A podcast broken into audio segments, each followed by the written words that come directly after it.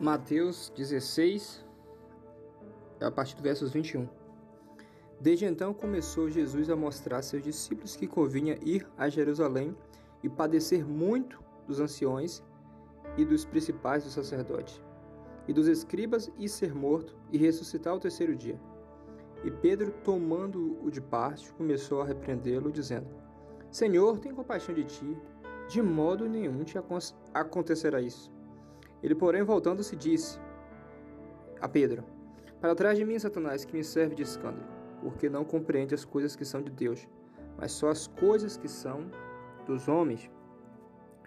Então disse Jesus a seus discípulos: Se alguém quiser vir após mim, renuncie a si mesmo, tome sobre si a sua cruz e siga-me, porque aquele que quiser salvar a sua vida, perdê-la-á. E quem perder a sua vida por amor de mim, achá-la. Pois que aproveita o homem ganhar o mundo inteiro se perder a sua alma? Ou que dará o homem em recompensa da sua alma? Porque o filho do homem virá na glória de seu Pai com os seus anjos, e então dará a cada um segundo as suas obras. Em verdade eu vos digo que, que alguns há dos que aqui estão que não provarão a morte, até que vejam vir o Filho do Homem, o seu reino. Então Jesus ele está em Cesareia de Filipe com seus discípulos. Essa passagem ela se dá logo após, após Jesus ter se revelado como Cristo ou Pedro, através do Espírito, ter tido a revelação que Jesus era o Cristo. E ali Jesus ali diz que aquilo que seria ligado na terra seria ligado no céu, que fosse desligado na terra também seria desligado no céu. E aí chegamos a essa parte onde Jesus começa a dizer o que aconteceria após a sua ida a Jerusalém, o seu sofrimento, é, a, a sua morte mas que ao terceiro dia ele iria ressuscitar. Esse, esse é o plano de Deus, né? Para isso ele veio para que, através da sua morte redentora, ou seja, ele se fazendo as primícias dos mortos, com a sua ressurreição, isso fosse possibilitado a outros, a nós, a toda a humanidade. E observe que Pedro ele tinha sido usado por Deus para revelar que Jesus era o Cristo, ou seja, Deus revela que Jesus era o Cristo, ou seja, ungido, escolhido, através da pessoa de Pedro. E aqui, nessa segunda parte, Pedro ele repreende Jesus, dizendo: Não, Senhor, tem compaixão de ti, de modo nenhum te acontecerá isso. E Jesus entendendo pelo Espírito Jesus, é o Espírito Jesus, é Deus, ele repreende a Pedro, ou repreende a Satanás, dizendo: Para trás de mim, Satanás. Versos 23. Para trás de mim, Satanás, que me serve de escândalo, porque não compreendes as coisas que são de Deus, mas só as que são dos homens. Satanás ele não entende a mente de Deus. Ele não consegue entender o próprio Deus. Ele entende as coisas que são do homem, que é da carne.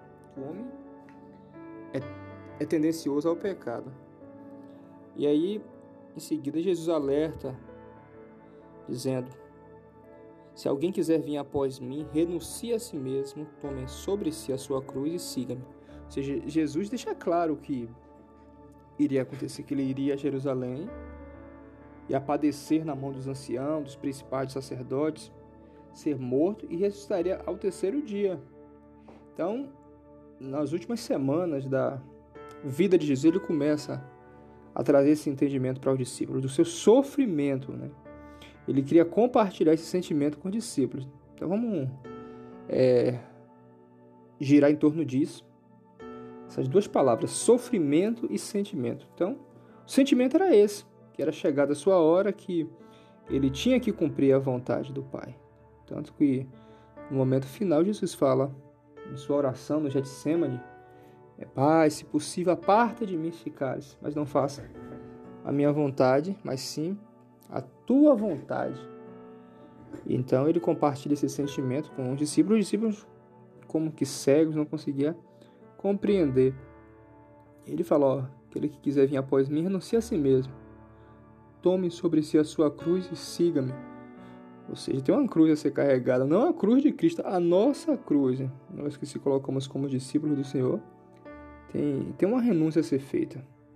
Tem uma cruz a ser carregada. Então, seguir a Jesus compreende uma renúncia, um sofrimento prévio. Então, Jerusalém era o lugar do sofrimento.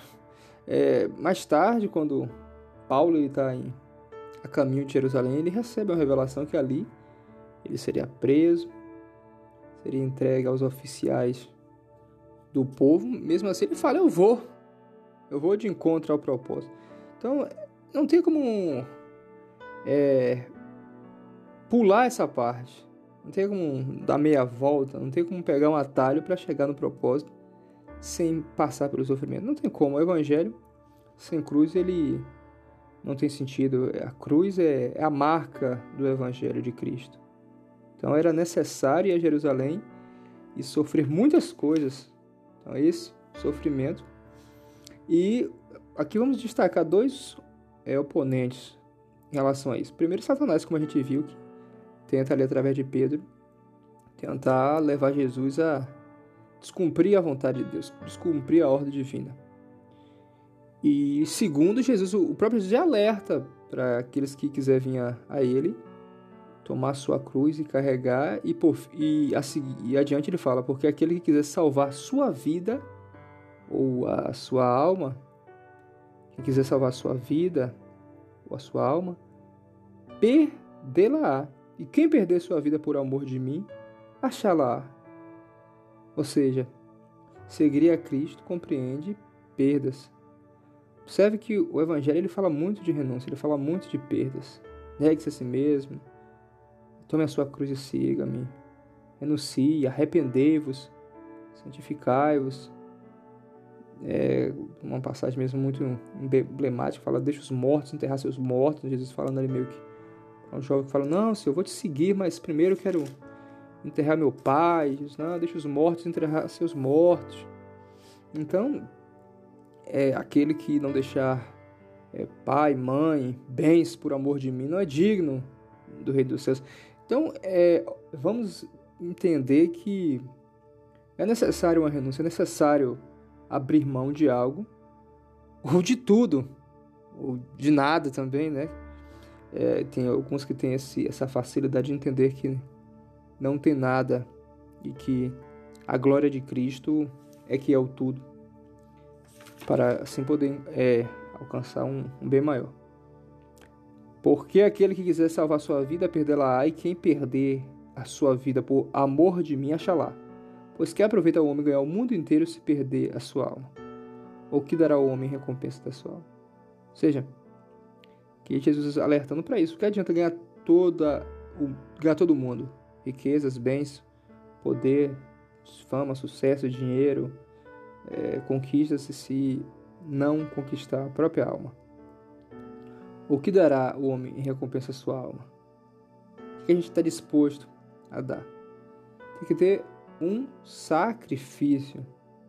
A vida cristã ela compreende sacrifício quando a gente atenta para a vida do mestre, ela é pautada em sacrifício. O que marca o ministério de Jesus, o que marca a vinda de Jesus é o seu sacrifício em prol da humanidade.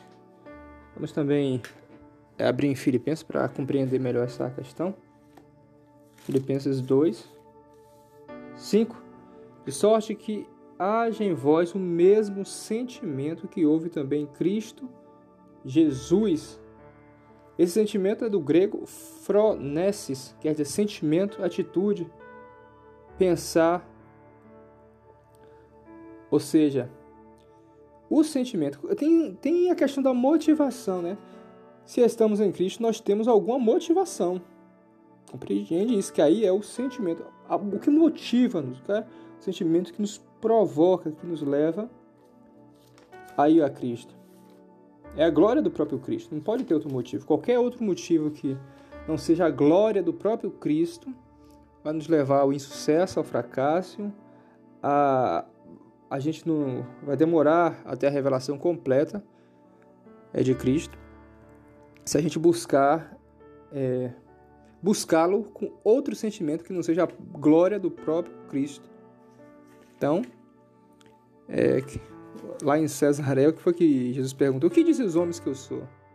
Ah, tu és Elias, Jeremias. Há outros dizem que talvez tu seja algum dos outros profetas. Ele mais vós, quem dizes que eu sou? O Espírito usa Pedro e fala, tu és o Cristo, ou seja, tu és o escolhido, tu és o eleito. Em Atos, capítulo 10, 38, diz assim, como Deus ungiu a Jesus de Nazaré, de Nazaré com o Espírito Santo e com virtude, o qual andou fazendo o bem e curando a todos os oprimidos do diabo, porque Deus era com ele. A passagem ainda não é essa. Ela se encontra em na Epístola de João. Vamos encontrar aqui.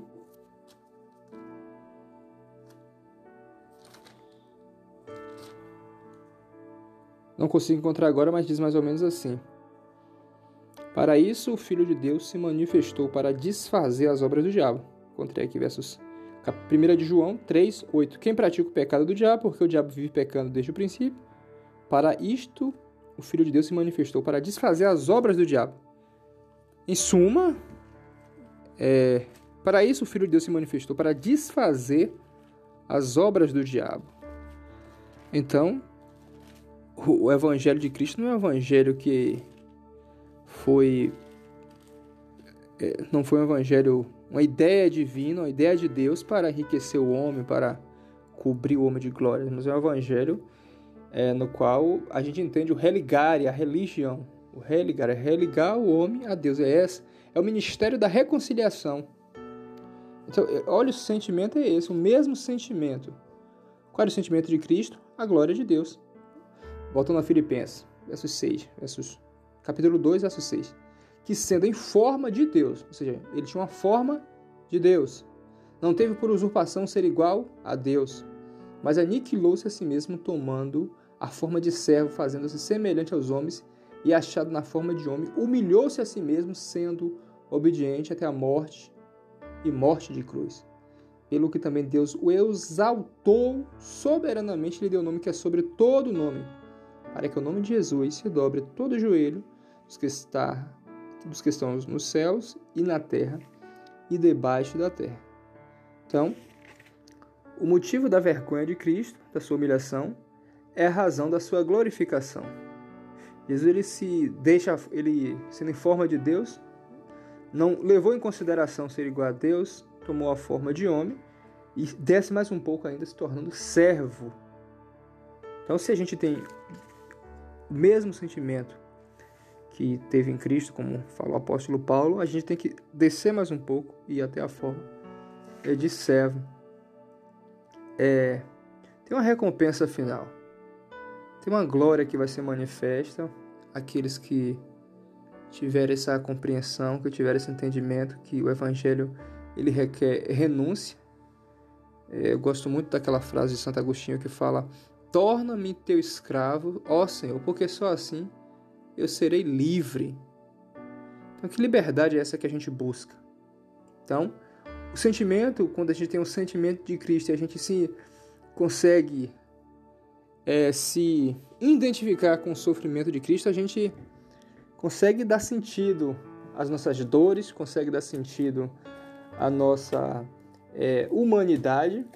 Tem uma frase de um de um filósofo russo que eu sou muito admirador, tenho muito apreço, que é o Dostoiévski, ele afirma o seguinte: Temos tão, so, temo tão somente uma coisa, não ser digno do meu tormento. Você é, deve, você é digno do seu tormento? Você é digno do seu sofrimento? Como é que eu posso ser digno do meu sofrimento? É quando eu entendo o meu sofrimento. Aí a gente vai para Jó.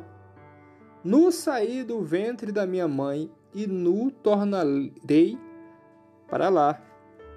É claro que no meio do caminho, no decorrer dos dias, Jó ele vai começar a, a sofrer, a querer entender. Ele vai fazer algumas perguntas chaves. Tem uma passagem é, muito emblemática, você encontra ela aqui, em Jó 14. Jó 14, 14. Morrendo o homem porventura tornará a viver? Todos os dias de meu combate esperaria até que viesse a minha mudança. Olha só a pergunta que Jó fez lá há mais de mil anos, mil anos, dois mil anos antes de Cristo, não sei bem agora, mas questão de bastante tempo, né, que Jó fazia essa pergunta. Morrendo o homem, porventura, tornaria a viver? Antes, no verso 7, ele fala: Porque há esperança para a árvore que se for cortada. Ainda se renovará e não cessarão os seus renovos. Então, qual é o remédio? Qual é a solução? É para a falta de perspectiva, a falta de propósito, a falta de entendimento do sofrimento. É a gente continuar fazendo aquilo que pelo qual fomos chamados por Deus, continuar fazendo as mesmas coisas, continuar é, buscando é, é, ter se identificar com o sofrimento de Cristo, ter esse mesmo entendimento para dar sentido ao nosso, ao nosso sofrimento. Ainda em Jó, Jó 19, 25. Porque eu sei que o meu redentor vive e que por fim se levantará sobre a terra, e depois de consumida a minha pele, ainda em minha carne, verei a Deus. Vê-lo-ei por mim mesmo, e os meus olhos, e não outros o verão. E por isso meu coração se consome dentro de mim. Oh, glórias! Nesse sofrimento, é, temos que encontrar é, a pessoa de Deus. Você se encontra com Deus na dor, na perda. Tem uma frase de C.S. Lewis que é, eu acho que é mais ou menos quando ele perde algum ente querido, não sei se é o filho, a esposa, não, não posso afirmar agora. Ele fala: Imagine aí você chegar, bater a porta de Deus e você ver a maçaneta sendo girada por dentro para que a porta se feche em definitivo. Ele fala em um de seus livros, esse foi um dos sentimentos que ele teve quando ele foi buscar Deus para que respondesse ao sofrimento que ele estava passando.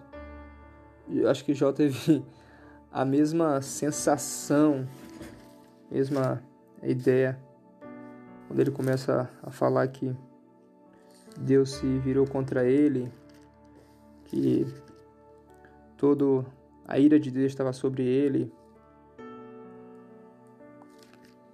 Enfim, né?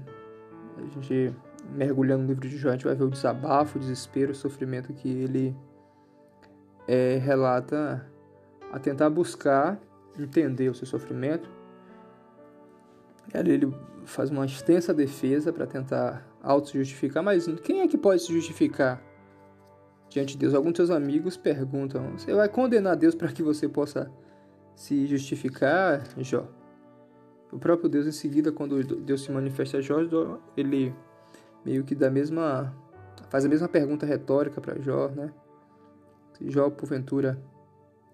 Faz várias perguntas, na verdade, retórica, para que Jó compreendesse que é, por maior que seja o sofrimento do, o homem, do homem, né, o sofrimento humano, é, o homem não pode ser justificado perante Deus. E por fim ele se alegra, bem sei eu que tudo podes e nenhum dos teus pensamentos pode ser impedido, né? Jó 42. E antes ainda ele tem um, ele fala algo interessante que aquilo que eu mais temia aconteceu, aquilo que eu mais temia veio sobre mim. Então, temos que deixar a corda esticar ao máximo. É, o, é algo que, se, é, que é chamado de tensão estrutural.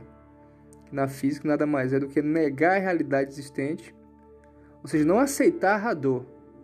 É fazer de conta que a dor não existe? Não é isso. Na minha tradução aqui, eu entendo que é você pegar essa dor e buscar dar sentido a ela, se identificando com Cristo. É uma dor que o homem ele venha passar que que seja maior do que a dor que Jesus ele teve naquela cruz. Então, no século 21, qual é a pergunta que mais a gente vê as pessoas fazendo. As pessoas querem um sentido, é a busca do sentido. É, você estuda o Viktor Frank, que é um psicólogo austríaco, ele em seu livro Sentido da Vida, ele fala muito sobre essa questão de sentido. E ele fala que quando ele desenvolveu a ideia da logoterapia, a busca do sentido, isso era algo era muito criticado é, na, na, pela, pelos intelectuais da época, pela academia, enfim. Então, isso no século XX, ele desenvolveu essa ideia e que hoje é a pergunta que é mais feita, é o que as pessoas mais buscam. É, o sentido da vida está em uma realização pessoal, está em um, em um casamento bem sucedido, em um ministério glorioso, em uma conquista profissional. Enfim, será que é isso? Mas quando a gente vai à Bíblia Sagrada, a gente vê Paulo dizendo aos Filipenses: De sorte que haja em vós o mesmo sentimento que houve em Cristo Jesus. É o mesmo, esse sentimento é que devemos nutrir. Nutrir o mesmo sentimento. Ele era Deus, mas não usurpou ser igual a Deus. Ele não levou isso em consideração. O que, que a gente. É, o que é que achamos que somos e que não devemos levar em consideração para assim se assemelhar ao sofrimento de Cristo? Cabe essa pergunta. É porque se não entendermos que a nossa dor, o nosso sofrimento, a nossa angústia é lá tem um propósito, é um processo, é um crescimento, é algo que Deus está nos levando a passar para que a gente possa aprender algo, possa fazer algo, possa ser modelado, ser transformado por Ele. Aí a gente pode fazer igual o Dostoiévski, né? Tenho somente uma coisa, não ser digno do meu tormento. Temos que ser digno do nosso sofrimento. A questão não é passar pelo deserto. A questão é como você sai do deserto. Como é que a gente pega essa dor, o que a gente faz com ela. Lembra que o filho pródigo, quando ele estava lá nos campos de trabalho, ali dando comida aos porcos, ele desejou comer a comida dos porcos e ele lembrou da casa de seu pai. Oh, na casa de meu pai, os servos do meu pai comem do bom e do melhor. Eu estou aqui quase comendo comida de porcos. A Bíblia fala lá em Lucas 15 que ele fala: Eu vou voltar à casa de meu pai e para não ser recebido como filho agora, mas ser recebido como um, um servo. Ou seja, fala que ele caiu em si. Ou seja, ele teve um, um arrependimento. A palavra ali, né, naquela passagem, quando ele caindo em si, é que ele respirou profundamente. Ele respirou no, no fundo do seu espírito, é, arrependido devido a ter. O que é que retrata ali a passagem do filho pródigo? Nada mais é do que aquele filho que ele sai da casa, ele sai do propósito, ele sai da, da proteção. E é bem verdade que para necessariamente alguém sair do propósito de Deus, alguém sair da direção do Senhor, não precisa nem sair da igreja. Dentro da igreja mesmo, essa pessoa pode estar desviada, pode estar desvirtuada daquilo que Deus tem para a sua vida. É bem verdade também que observe que o filho que fica, o mais velho, o irmão mais velho, ele ele dá, ele dá esse sentido daquele que está em casa, que está ali, tem tudo, mas na verdade não tem nada. Ele tem, mas não tem. Então o que a gente primeiro tem que ter é o sentimento de Cristo. Mesmo pensamento, um, uma só fé, um só batismo, um só espírito. E depois o sofrimento. Isaías 53, 10 fala que ao pai agradou moer o filho. Ao pai agradou moer o filho. Agora, se Deus se agradou de moer o seu próprio filho, também não dará é, por nós essa mesma. Isso não, também não pode vir a ocorrer conosco, de Deus também agradar-nos moer. Quem pode escapar de Deus? Quem pode escapar? De Deus, ninguém pode escapar. Tem os salmos, é um, chamado, é chamado Salmo Terrível. Salmo Terrível, Salmo é, 88. Fala assim: porque a minha alma está cheia de angústia a minha vida se aproxima da sepultura. Já estou contando os que descem a cova, estou como um homem sem forças, posto entre os mortos, como os feridos de morte, que jazem na sepultura, dos quais te não lembras mais, antes os exclui a tua mão. Puseste no mais profundo do abismo, em treva e nas profundezas. Sobre mim pesa a tua cólera. Tu me abateste com todas as tuas ondas alongaste de mim os meus conhecidos e fizeste-me em extremo abominável para eles. Estou fechado e não posso sair. A minha vista desmaia por causa da aflição. Senhor, tenho clamado a ti todo dia, tenho estendido para ti as minhas mãos. Mostrarás tu maravilhas aos mortos, ou os mortos se levantarão e te louvarão? Será anunciada a tua benignidade na sepultura? ou a tua fidelidade na perdição, saber-se-ão as tuas maravilhas nas trevas e a tua justiça na terra do esquecimento.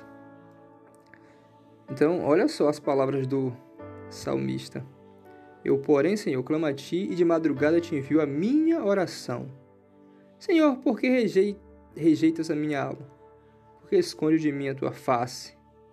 Estou aflito e prestes a morrer desde a minha mocidade, quando sofro os teus terrores, fico perturbado. É forte esse salmo. Quando você não é se esquivar da dor, não é simplesmente aceitar a dor. É buscar um sentido para isso. Buscar um sentimento, se vou, vou frisar nisso, buscar se identificar com o sofrimento de Cristo através do teu sofrimento, a tua dor. Não há nada que a gente passe que Jesus ele não passou em dobro. Seu sofrimento é incomparável, porque o sofrimento, além de ser físico, ele é um sofrimento na alma, no espírito, porque ele recebe toda a carga de pecado. A ira de Deus foi despejada naquela cruz. É isso que precisamos entender, que a ira de Deus ela foi totalmente despejada. Jesus ele bebeu, bebeu cada gota do cálice da ira de Deus para que a gente pudesse ter uma chance, pudesse ter a salvação, a redenção eterna. Como não se curvar diante desse Cristo. E aí eu finalizo aqui, lá em Filipenses.